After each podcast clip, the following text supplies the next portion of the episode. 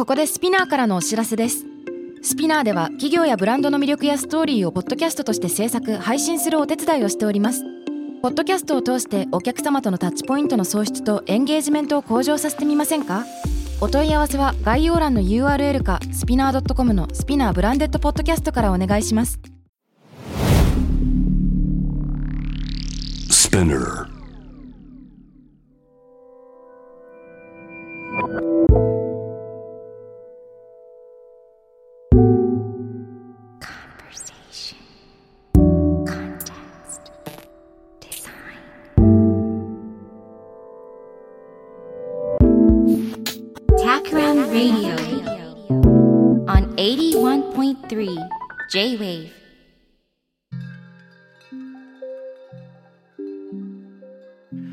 渡辺幸太郎がナビゲートしている 81.3J-Wave Takram Radio 今回のゲストは先週に続いてラジオ DJ ナレーターの秀島文香さんですはい。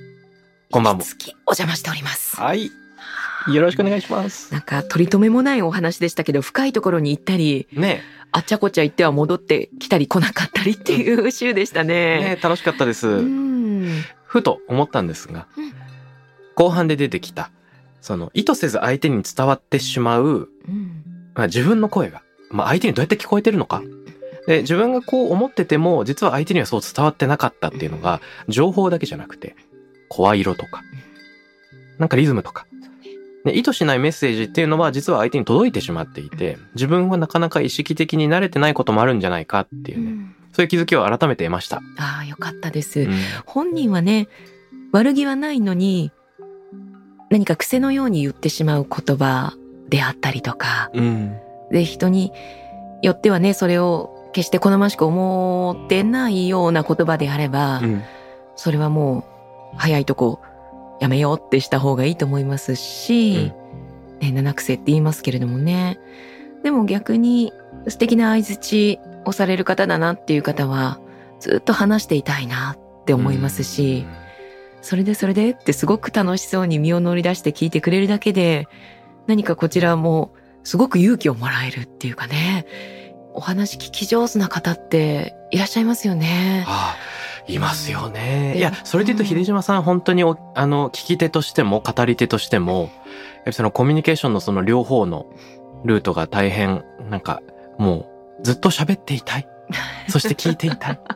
ね、思います。ありがとうございます。いや、あの、ちょっとね、思い出したのが、うんコミュニケーション理論の本を読んでいた時に、うんなんか専門用語が出てきたんですけど、はい。メッセージギブンというのと、メッセージギブンオフという2種類があるんだってことが書いてあって。ギブンとギブンオフ。はい。はい。で、メッセージギブンというのは、多分言語的な意味内容のことかなと。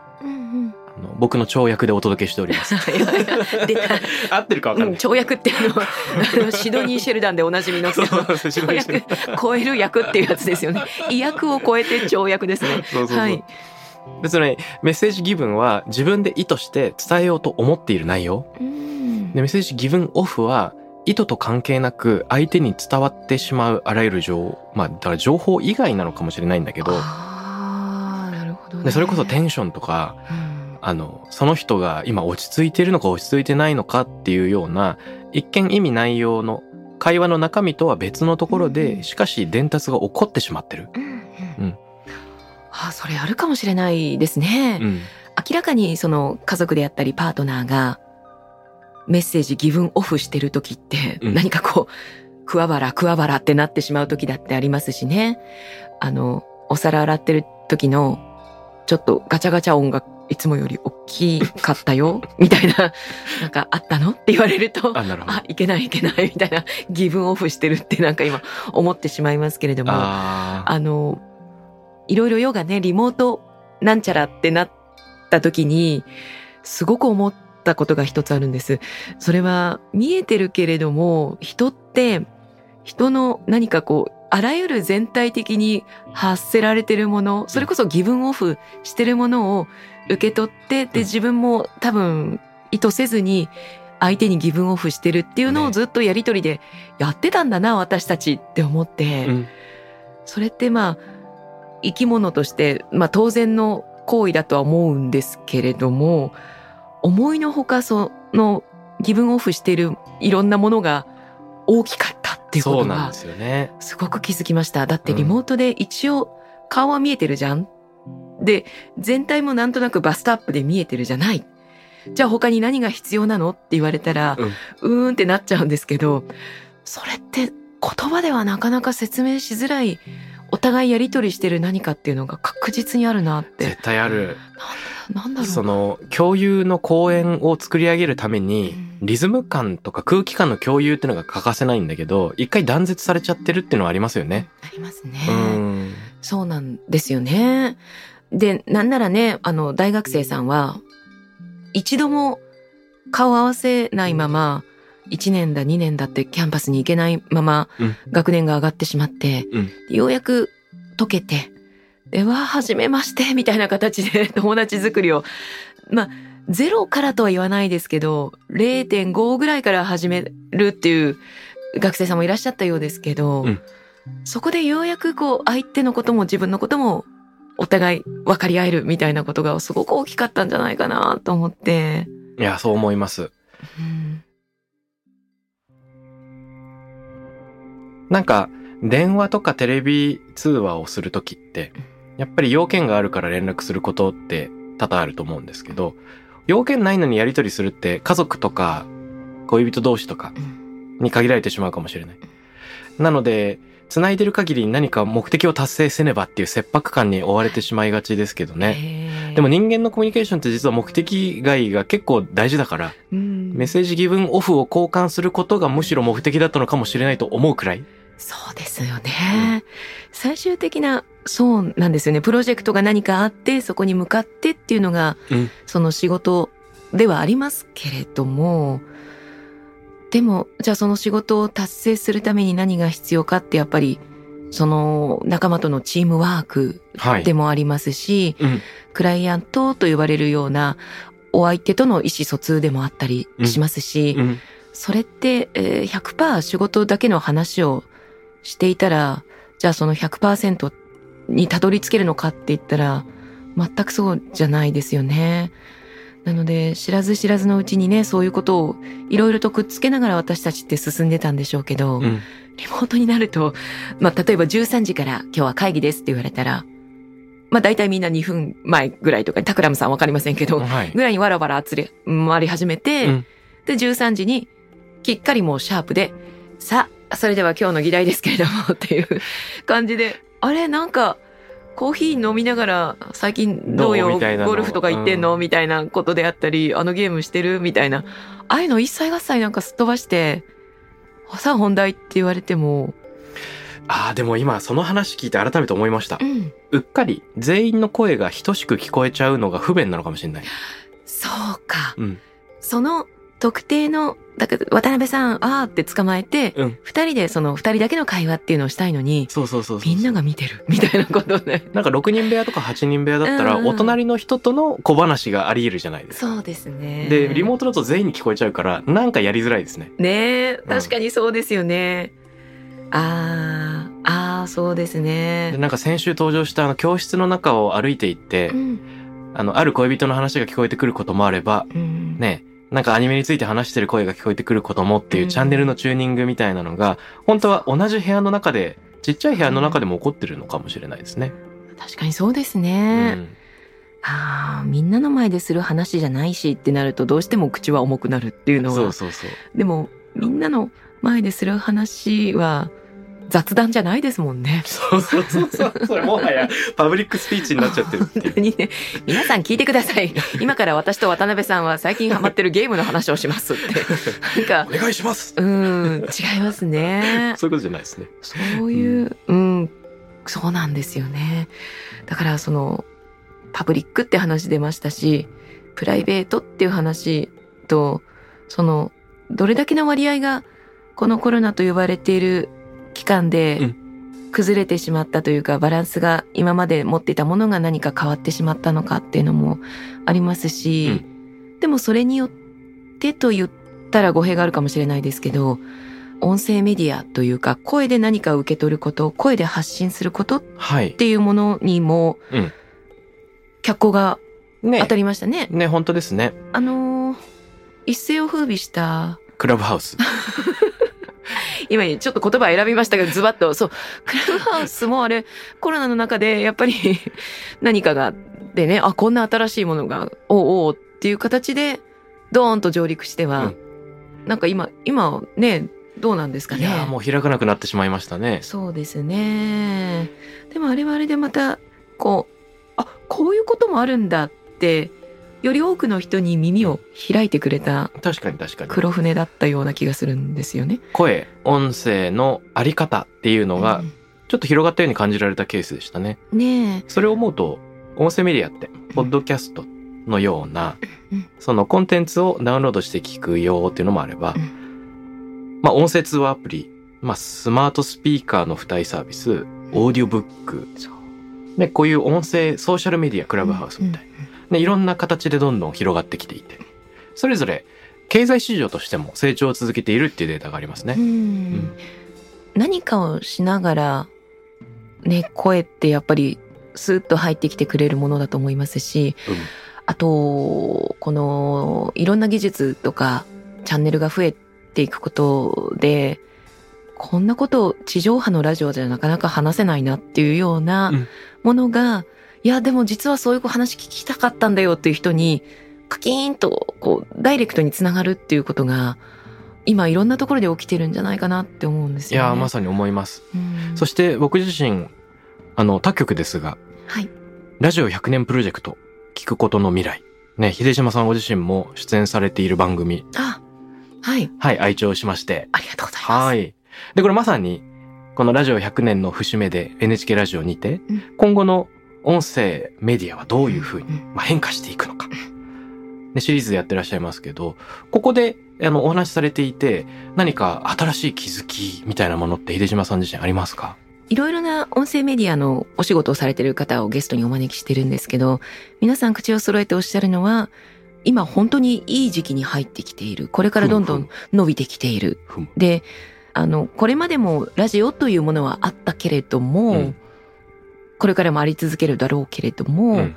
あの、より、まあ、多様化してきてるっていうのは、ああ、おっしゃる通りだなと思いますし、その分、マスメディアという言われ方をしているラジオですけれども、より、なんでしょうね、小さいメディアっていうものに対しても、人々は、こう、支持をしに行くわけですし、あの、また一人一人がどんどん発信者になっていくわけですから、小さな声もより共感を集めることになるんじゃないか。うんで、まあ、ラジオもね、テレビに比べたらだいぶ少人数ですけど、やっぱりいろいろな人たちのフィルターがかかって放送されているものではあるので、うんでもそこを全部すっ飛ばして、誰でも今、ポッドキャストというものは配信できる。もう携帯一つあれば、もう今から多分私も10分後にやろうと思えばできるメディアでもありますし、はい。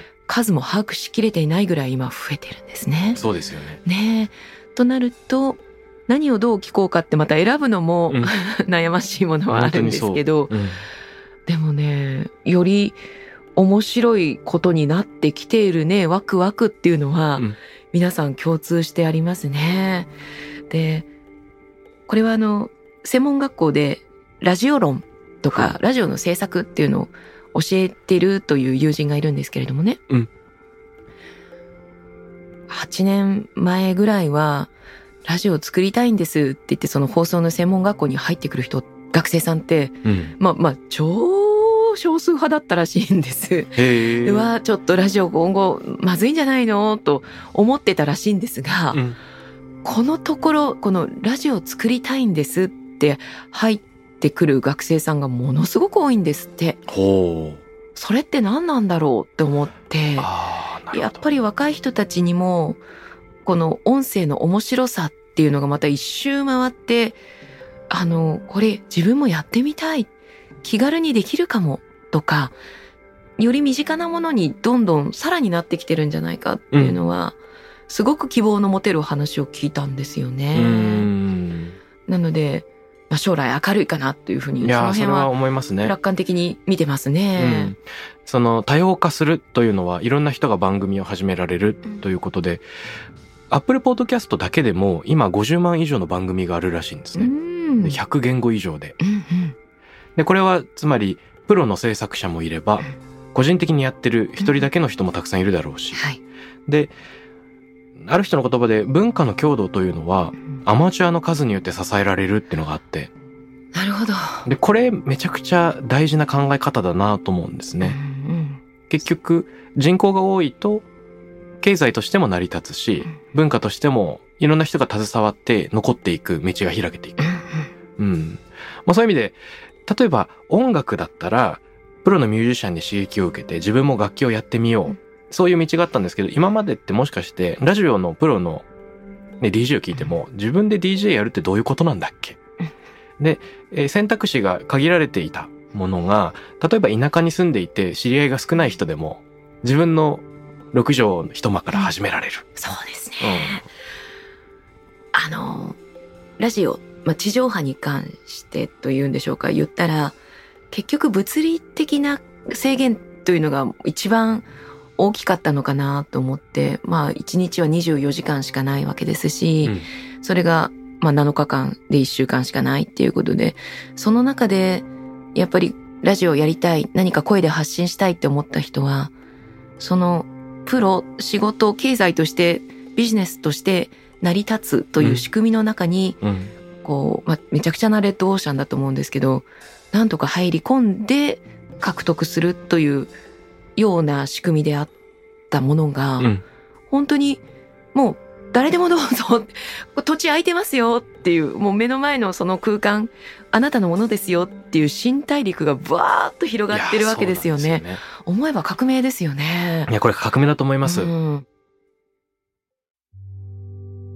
ちょっと一見話が飛ぶようなんですが、その一人一人が自活できるようになってくる未来、そのプラットフォームは結構整ってきてると思ってるんですね。はいはいで、YouTube 上で僕が好きなミュージシャンに、パンプルムースっていうバンドがあるんですけど、へえ。えーアメリカの夫婦、男女の夫婦を軸にしたミュージシャンで、まあ、よくゲストミュージシャンを呼びながらバンドでうん楽曲発表してるんですけど、うん。基本的に楽曲は YouTube 上なんで無料配信。おう。例えば、なんかいろんな曲のマッシュアップで、このジャミロクワイとこのクイーンくっつけて同じ曲にしたらどうとあか。白い面白い。いろいろやってるんですよ。うんで、コメント欄ですごい盛り上がるんだけど、彼らはどうやって収益を得ているかというと、えっと、入り口は無料の楽曲。うん。で、えっと、パートごとの楽譜とか、うん練習風景みたいな、あの、クリエイターに向けたコンテンツ。だから、ファンスラッシュクリエイターに向けたコンテンツを有料で販売してるんですね。はいはい。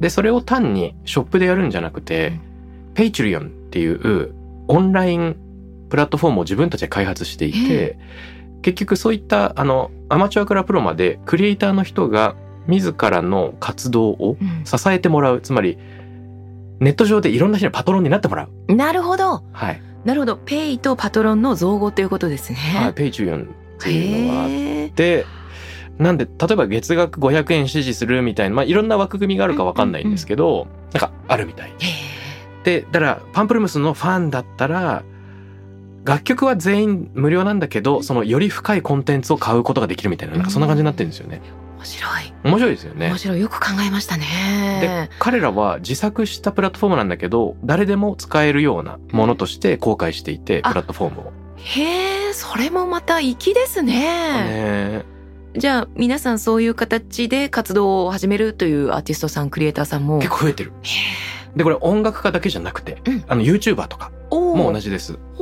あの、オンラインで、例えば音楽、まあ僕ちょっと音楽に寄っちゃったんだけど、あのーあれ、ケビン・ニーリーだっけ？ケビン・ニーリーっていう、音楽理論、バークリー卒のミュージシャンで音楽理論を教えてくれる番組やってる人がいるんですよ、英語で。へえで、基本無料なんだけど、うんやっぱりより深いコンテンツをパトリオンから、なるほどみたいな。なるほどねうん。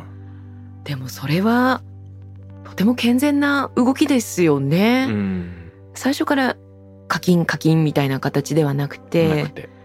どうぞどうぞお味見してってくださいね っていうところから試食コーナー。あとこちらでございますけれどもよろしければ、気になる方はどうぞっていう追わないっていう形でもねあそれそうだよな。なんか試食したら買わなきゃいけないと思うと試食しづらいですからね。そうなんですよ、ね、もう食べるだけでいいですよって言って。うん言われたら、ああそうですかって言ってねえ、ああ、それいいですね。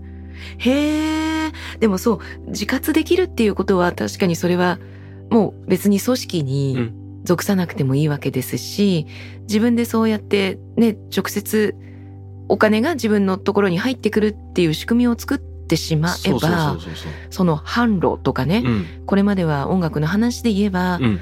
レコード会社にサインしてもらって契約して、うん。で、そこで、まあ、形という CD を作り、それを全国の販路に載せ、うん。プロモーションをしてもらい、というようなことを、まあ、全部自分たちでできちゃうっていうことですものね。そうなんですよ。で例えばですよ今までメジャーに乗ろうと思ったら一定数のお客さんがいないと赤字になっちゃうじゃないですか。うんうん。で売らなきゃいけない。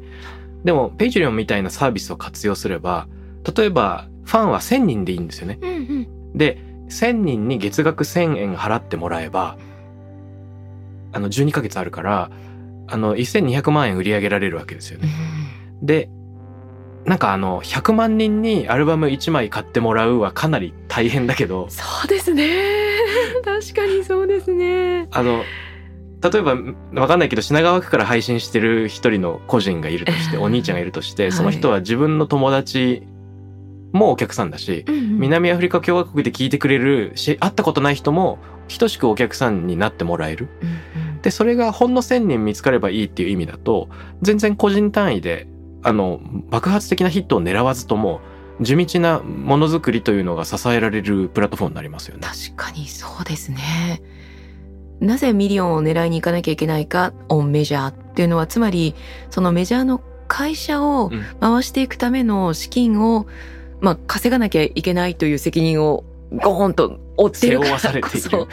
でも自分たちがやっていけるだけのお金をうんそのように調達できるのであれば、別に国民的になる必要って一切ないわけですし、うん。まあその方のね、どれだけやりたいかっていうことにももちろんあると思うんですが、何を目指すかっていうのもそうですけど、でも、ね、そうやって出てきたけれども、その後みたいな悲しい結末になって音楽もうやめた みたいなことになるよりもなんか、事務所の方針と合わないとかでね。音楽性うの、ん。う大人たちと合わない、やめてやるこんなバンドみたいなことにならずに、うんサポートしてくれる人がいて、で、僕らも好きなことをできるんであれば、あ、それ最高ですね。いやそれ最高だし、うん結局今よくネット世界で言われるまあ今っていうか昔からロングテールとか言いますけど、うんうんそのいろんなバリエーションが多様でそれ自体あの大きな数売られない。ロットでは出ないんだけど、でもその層が分厚いとかね。届く人にはしっかり届くっていうのがしっかりしてれば、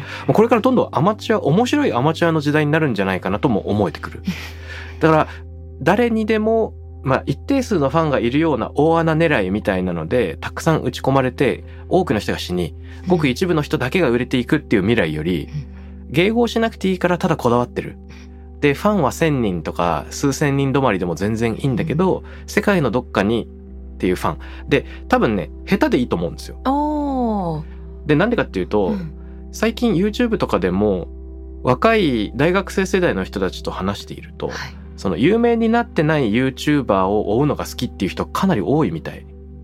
いわゆる地下っていう表現はあるかもしれないですけど、うんうん。これから来るぞと自分が応援したいっていう無名の方っていうことですか？はい。はあ。でそでそこから始まって、まあ、もしかしたらそのままかもしれないし、うんうん。少しずつ有名になるのかもしれないんだけど、うんその時間経過を共にできるっていうこと自体が多分楽しい経験なんで。ああ、なるほど。だからなんか多様なアマチュアが自活する。しかもそれを別に唯一の仕事にしなくても、うんうん。やる方も、ね、触れる方も両方楽しいっていうような。でなんか僕勝手なイメージなんですけど料理に近い気がしてて。お料理ですか？はいあのーたまに料理する人ってもしくは毎日料理する人って結構多い。うん。で自分は三つ星シェフになりたいのかっていうと別にならなくてもいい。確かに。けど例えばうん。自分が食べて美味しいとか一緒に食べてくれる人が喜んでくれるなら腕を振るうわけですよね。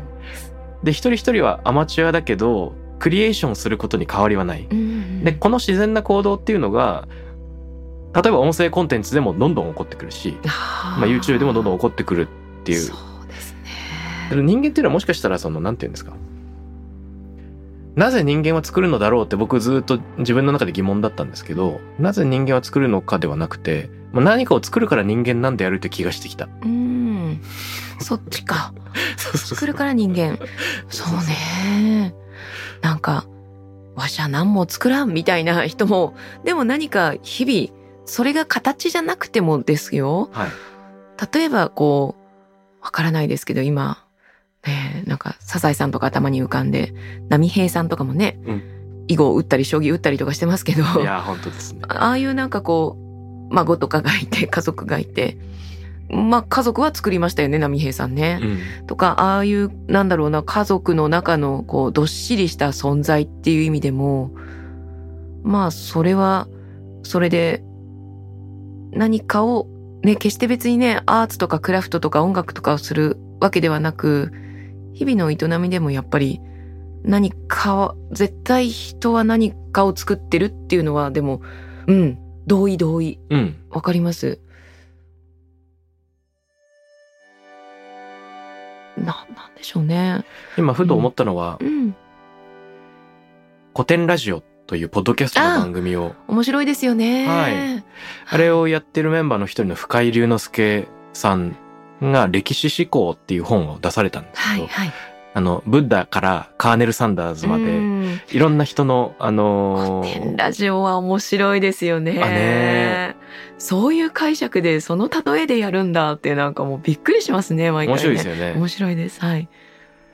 深井龍之介さんの歴史思考っていう最近出た本に書いてあったのが、結局、歴史に残る偉人みたいなものだけに価値があるわけでは決してなくて、ただ、あなたがそこにいるだけで9割の仕事は終わっているみたいなことが書かれてるんですね。なんか、相田光夫さんみたいですね。かっこいい。そこにいるだけでいいってことですか？そうそう。で、それどういうことかっていうと、うんそのメッセージギブンオフじゃないけど、うんうん。その人間が存在しているだけで、おのずと周りに影響を与え合っている。うん。で、それはその良くも悪くもなくて、ただ単に自分の存在が他者にいろんな影響を及ぼすがために、自分がいる世界と自分がいない世界っていうのはもうだいぶ違うんだと。で、何をなすかっていうのはごく一部に過ぎなくて。あーで、例えば、それが出てきたのは、サリバン先生のとこだったかな。サリバン先生ってヘレン・ケラーヘレン・ケラーーの。はい。はあ。で、あの話は結局、ヘレン・ケラーがすごいのか、サリバン先生がすごいのか、はい。それとも、ヘレン・ケラーの両親の方針がすごかったのか、まあ多分全部揃わないといけないし、その周囲にいたあの無限の人たちが、うんうん彼らの状況をそのようにあのしてくれた無限の人たちがただいるだけで支えていて、うん。で、あの、調べれば調べるほどに、誰か一人の凄さっていうのは全然存在しない。うん。で、一見何もしなかったように思える人からの信頼関係とかによって、彼らが、まあ、世界的に知られるまでになったんだけど、それはあくまで結果であるっていうような話が書かれてます。ああ、うん。一人一人何かを担ってたというか、そうそうそうそう自分も分からずにっていうことで、そうか、そうですね。そう思うと、肩の力が抜けますね。ね。うん。なんかそれ、そのなんか、あの、じゃあ何もしなくていいっていう結論っていうわけでもなんかないんだけど、なんかい、まあ、肩の力を抜いていいっていう話にはなる気がする。うんうんいや、なんかね、将来ビッグになってやるぞとか、うんわかんないですよ。もう、年商100億とか、別にね、その、ナスがなるとかいうのも、たまにしんどいじゃないですか。すね努力は裏切らないとか言いますけれども、いや、けどなかなかみたいな時もありますよ。ありますよね。でも、そうやって、なんでしょう、ただいるだけで、目標9割達成とか言われると、うん気持ちは確実に前向きになりますね。なりますね。やったろうっていう気持ちにはなります。うん。足らない足らない、まだもっとだって言われると、もう分かってるよってなりますけど、いや、いいんだよって。そうそうそうそう。キープゴーインですね。そう思います。わ、いいお話ですね、それ。いや、僕も読んでて、あ、こういう風に言語化できるんだな。やりゅうちゃん、深井りゅうちゃんすごいな。ねえ、ほんとそうだ。ね、思いました。ポッドキャストはね、本当時間が足りないってぐらい今いろいろと楽しい番組いっぱいあって、うん。何かハマってるのあります？うーんとで、この間ちょうどあの、朝日新聞ポッドキャストさんにお邪魔をしまして、はい。神田大輔さんっていうあの記者の方なんですけどね。朝日新聞の方に呼んでいただいて、で、これからの音声メディアってさ、どうなるかねみたいな、うん同い年同士なんです。1975年生まれの。で、多分同じものを今まで聞いてきたりとか、見てきたりってする中ではあるんですけど、神田さんはその朝日新聞の中でもともと記者をやってらして、で、中東とかにもお仕事で行かれたりもうしてる中、朝日新聞、ポッドキャストをやっていこうっていう動きになった時に、じゃあやりますっていう形で、うん。まあご自身からなったかどうかっていうお話はされてませんでしたけども、ずっと今もうポッドキャスト一筋でやってらっしゃる方で、で、新聞がその音声をやることは果たしてどうなんだっうんていうようなところから、でも今こそもっともっとやっていくべきだっていうお話を伺えたりですとか、うん記者は記者でその人の言葉を持っているし、声を持っている。うんそうですね。それがやっぱり紙面という本当に限定的な場所でしかなかなか反映できないけれども、うん。神田さんご自身もいろいろな事件のことを調べている記者さんをお招きして、詳しくお話を伺うというポッドキャストをやってらして、うん。でもそれはそれは私も聞いていますけれども、紙面だけでは、活字だけでは伝わらないうん思いというのが声に乗るなぁと思って、一つの事件であったり、出来事がすごく立体的にうん知れるので、かつ感じられるっていうことでも、声の力すごい。だからこそ、それに、あの、先駆けて、もう本当にいろんなポッドキャストの番組を朝日新聞さんだけでも持ってるんですね。すごいなと思いました面ね。先駆け的な。あの朝日新聞の記者の方がポッドキャストをするとパッと聞いてなんとなく連想するのは、うん。やっぱりその冷静なアナウンサーの方のようなで淡々と原稿を読み上げてるような番組なんだろうかと想像するんですが、ええ。実際どうなんですか、もうそれは全く違うんですよね。うんうん。あの、まあ、もちろん語り口が穏やかな、冷静なという方もいらっしゃるんですけど、皆さんご自身の目でうん。見てこられて、うん。いろんな人に話を聞いてきたので、やっぱり思い入れのある出会いの方のエピソードというと熱を帯びてきますし、うんリズムもどんどん変わってくるし、でもそれがやっぱり人の話し方としては一番自然なわけであって、ですね。すごく伝わってくるんですよ。うんこれまでは紙面でしか読むことのなかった、しかも活字っていうね、はい。誰が書いてもあの字になるなるほど、というあの紙の触り具合とかあれになるものですけど、ほど。うんやっぱり人それぞれ男性だったり女性だったりその記者さんのまあキャリアも年代もそうですけれども、うん誰か知ってる人からそのねえ私こういうこと見てきたんだけどっていう話を聞いているような気持ちになるんですようね。ん生々しいと言いましょうか。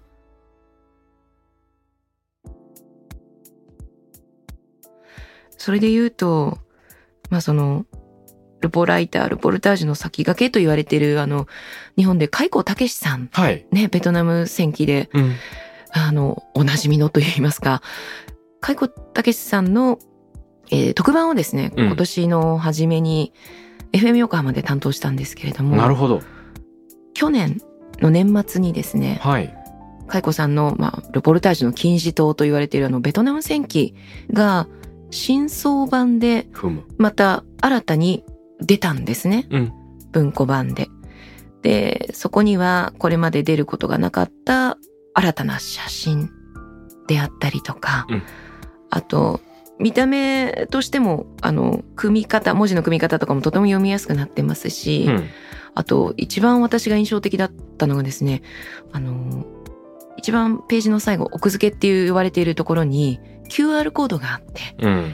で、ここで、スマホでそれかざしますと、アクセスできるんですね。その特設サイトみたいなところにアクセスできて、で、何が見られるかというと、その、海光さんが実際に従軍記者として行かれていたベトナムの滞在されていたマジェスティックホテルの一室から、当時の週刊誌の編集部に、もう、あの、週刊誌ですからすぐ出さなきゃいけない原稿もなかなか昔の時代ですから送れない。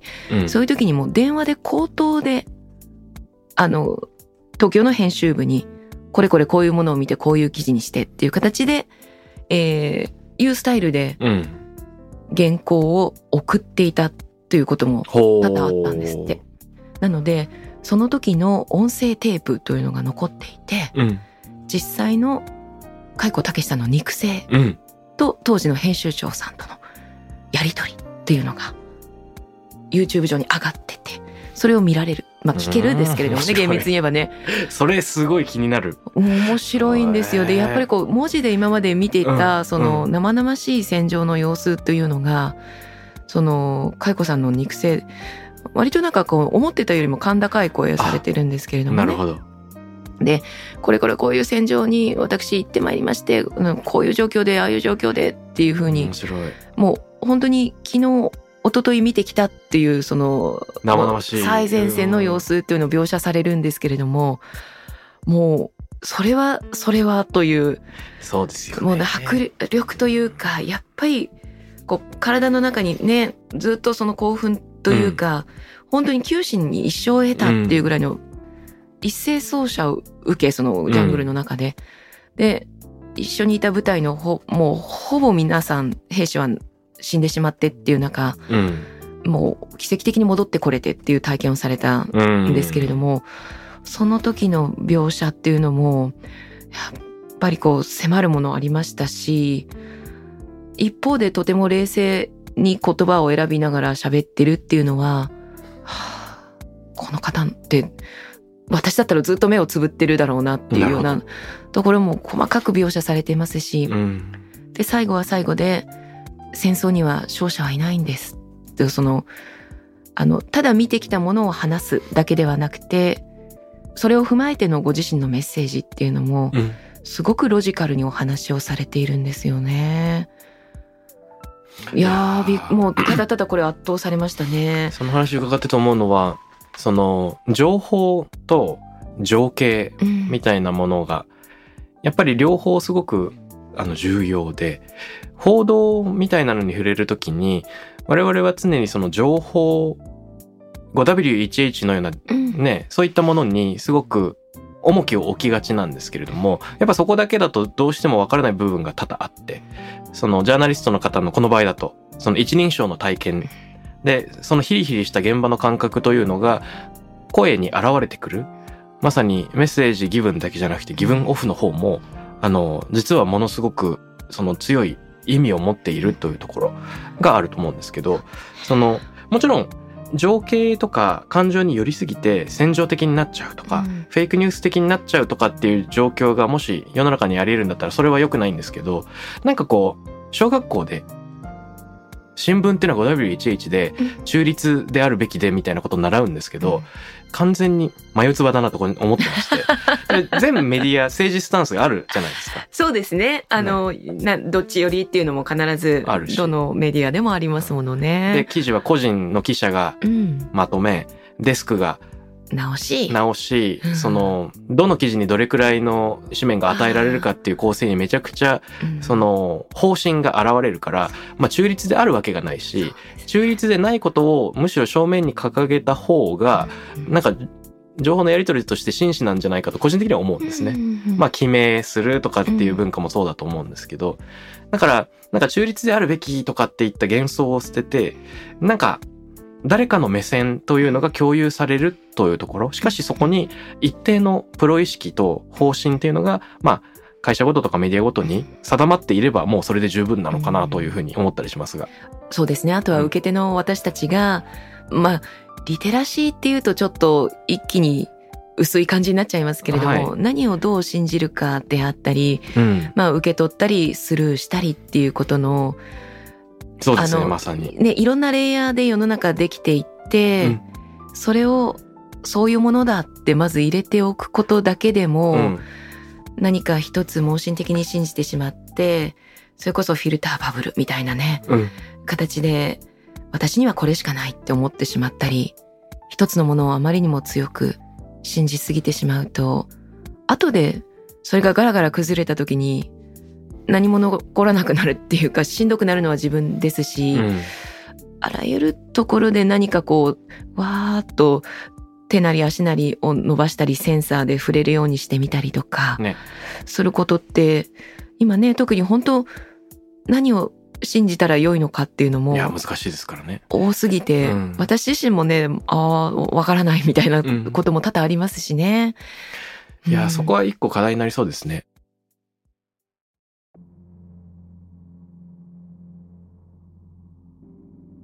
アメリカの文化史家でウォルター・オングさんっていう人が、声の文化、文字の文化っていう本だっけななんか書いてるのがありまして、はいその本自体は80年代のやつなんですけど、うんうんすごく面白いのが、人間はその声の文化から文字の文化に移行していったうんっていう、まあ大きく言うとそういう話。で、声の文化っていうのはずっと人間はその、なんて言うんですか。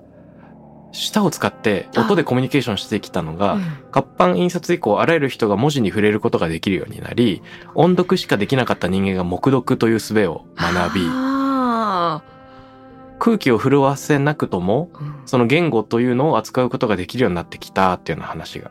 へえ。それまでみんな、あの、聖書を読むときとか必ず音読じゃないと読めなかったらしいんですあ、黙読ってそんなに最近の文化なんですね。意外ですよね。意外ですね。で、これ、オングさんは面白く、んうん面白い言葉で表現してて、はい。グロッサの文化からグロッサリーの文化に移行したとか言うんですよ。えっと、詳しく教えてください。グロッサは、あの、下、ベロっていう意味で。で、グロッサリーってあの、用語集とかの意味じゃなですか。はいいはい、グラスリーって言いますね。はい。だから、まさに声から文字へっていうような。わー、でも本当おっしゃる通りだなって、太古のね、時代は、うんやっぱりみんな一番原始的なやりとりの方法ってもう本当に声だけだわったわけですものね。まあそこから文字は誕生しますけれども、でも一番根っこの部分って、うん。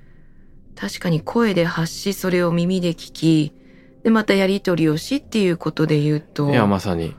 まあ、そういう意味では、は電話、テレビ、ラジオの発明がうんうん。第二の声の文化だったとしたら、今、そのスマートスピーカーやポッドキャストなどで、その第三の声の文化の波が来ていて、で、そこで、での主役は実は大手メディアのみならず、うん。その多くの一般の人たちとかアマチュアの人たちになってくる？そうですね。いや、だって楽しいですもん。あの、うん。ポッドキャストを聞いてても、もちろんその、ザ、大きいメディアの新聞社がやってるものもあれば、うん。かたや、その、学生さんがね、今日こういう授業があって、こういうこと聞いたっていうような、まあ、つれづれなるお話をしてるものであったりとか、うむうむ私と全く立場が違うようなうん。30代後半のサラリーマンの人が ひたすら二人でああだこうだ喋ってるみたいな話であったりとか。やっぱそういうなんでしょうね。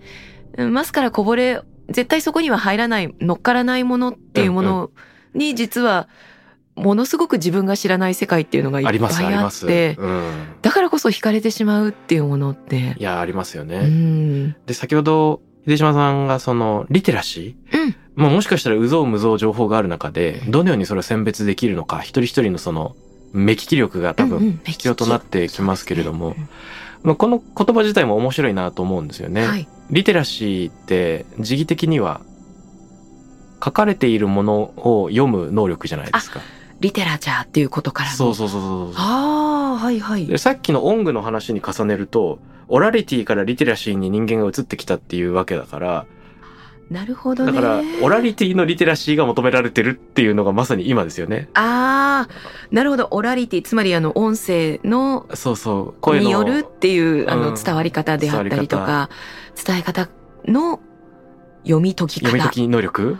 そっかそっか。ちょっと横文字だらけで難しかったのを、うんあの、説明してくださっていや、とんでもないです。私もなんかなんちゃってる大柴さんみたいになることが多々あるので、おっしゃってください。でも本当そうだ。いや、そうなんですよね。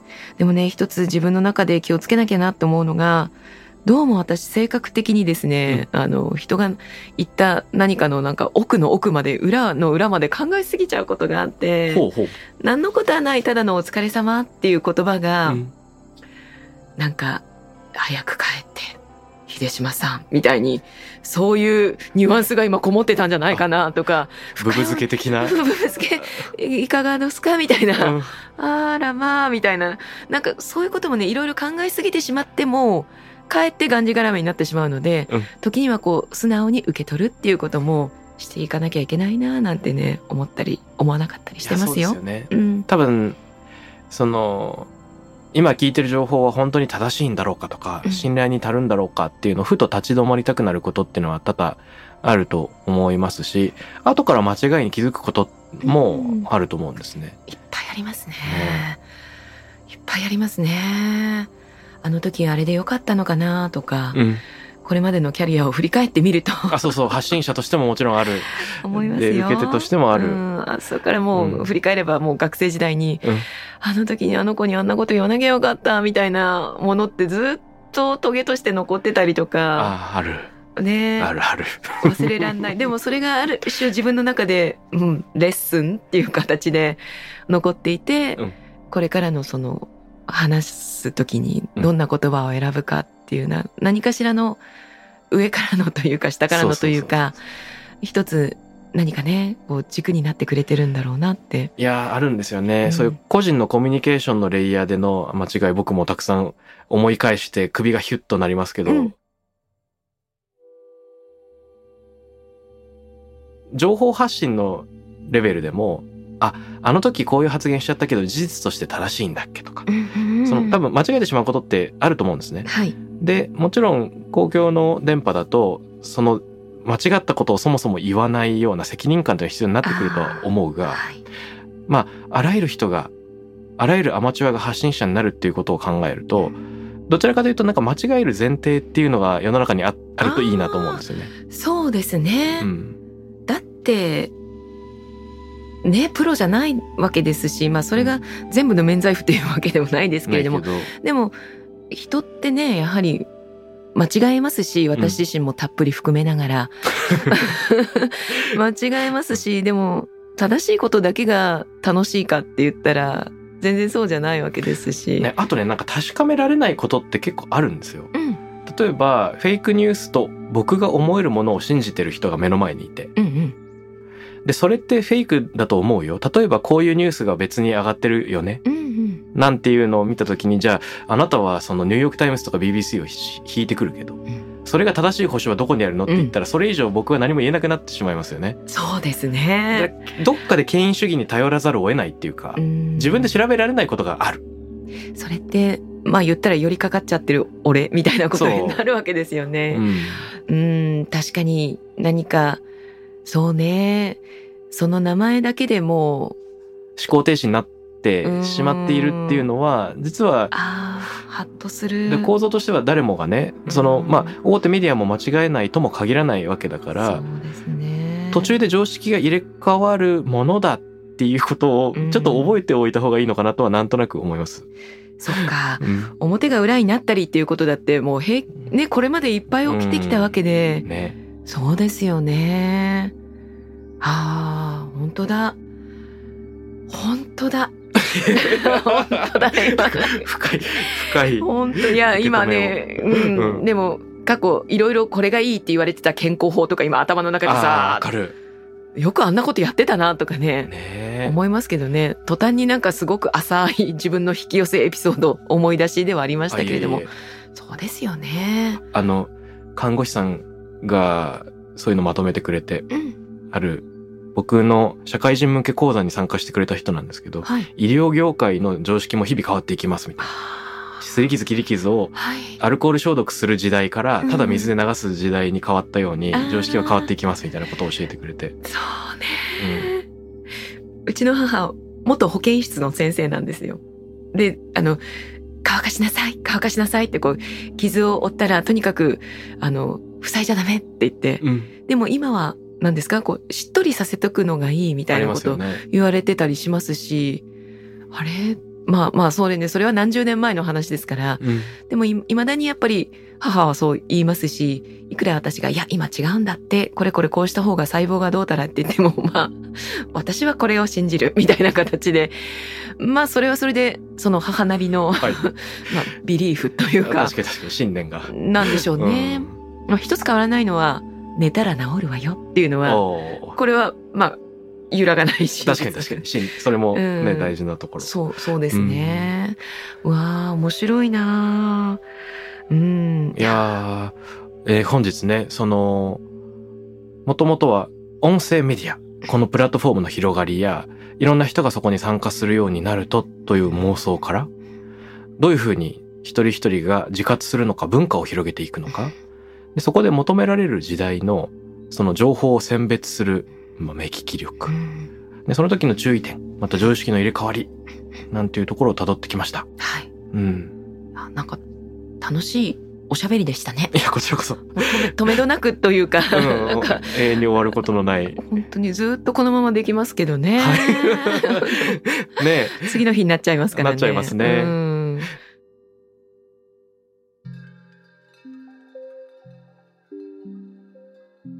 番組では、ハッシュタグ、タクラム813で、リスナーの方の声が集まってくるんです。はい。で、よかったら、秀島さんから、リスナーの方へ、あの、問いかけ投げかけをしてもらいたいなと思うんですけど。ああ、そうですね。今日のお話を渡辺さんとしながら、あー何かまた一つ自分の中で思ったことがあって、ふんふん。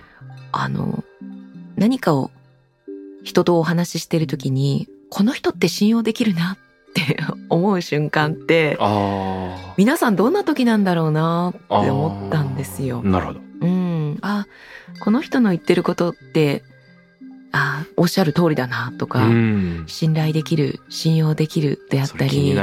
もっと知りたいなとかあのこの後もちょっと飲みに行きたいなであったり、より関係性を深めたいって思ううん。人ってどんな瞬間なのかなって思うんですよ気ねに。なる、それ。その人の話してる内容なのか、うんそれともこのこちらの話をうんうんって優しく聞いてくれるその様子なのか、うん。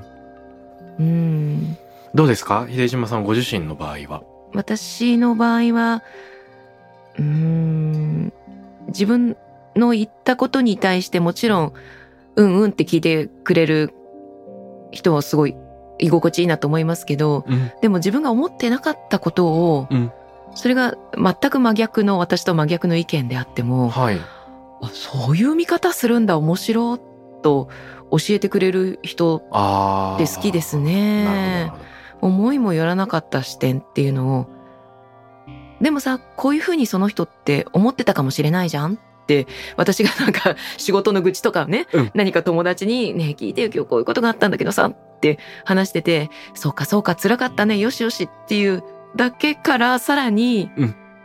でもさちょっと今思ったんだけどその人ももしかしたらそそういう立場でこういう見方をしてたかもしれないよねって言われるとあ私の浅い頭ではそこまで思い至らなかったわ。あるあるある。ありがとう。あそうかもねって、うんふーっとなんかまた全然横にスライド視点をさせてくれるようなうん。視点をくれる人って素敵だなと思いますし、うんもっとずっと話していたいなって思いますね。うんあ、わかった。問いはこれだ。えっとね、あなたがはい。なぜかずっとこの人の話を聞いていたくなる人、あうん、ずっと一緒に話していたいなって思う人？ーなるほど。ってどんな人ですか？ふむふむふむふむ。どうでしょう？いいですね。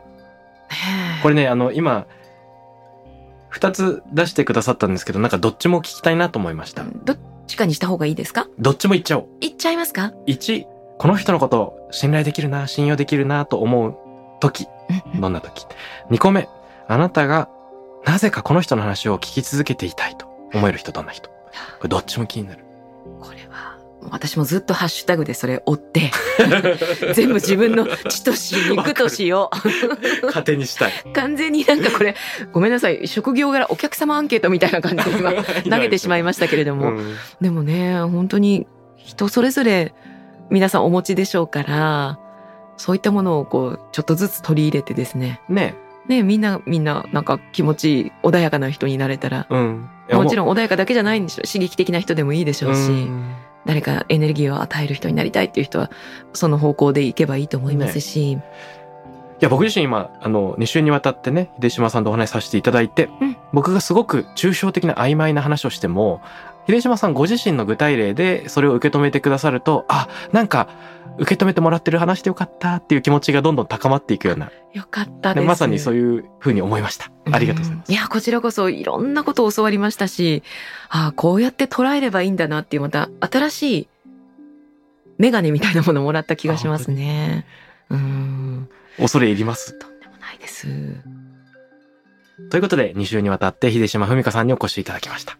どうもありがとうございました。どうもありがとうございます。Takram Radio に関するメッセージや感想は、ツイッターから、ハッシュタグ、 Takram813をつけてつぶやいてください。t-a-k-r-a-m813 です。また、僕、渡辺幸太郎への質問や相談などは、ツイッターのダイレクトメッセージからも受け付けています。番組オフィシャルアカウント、アットマーク、 Takram813をフォローして送ってください。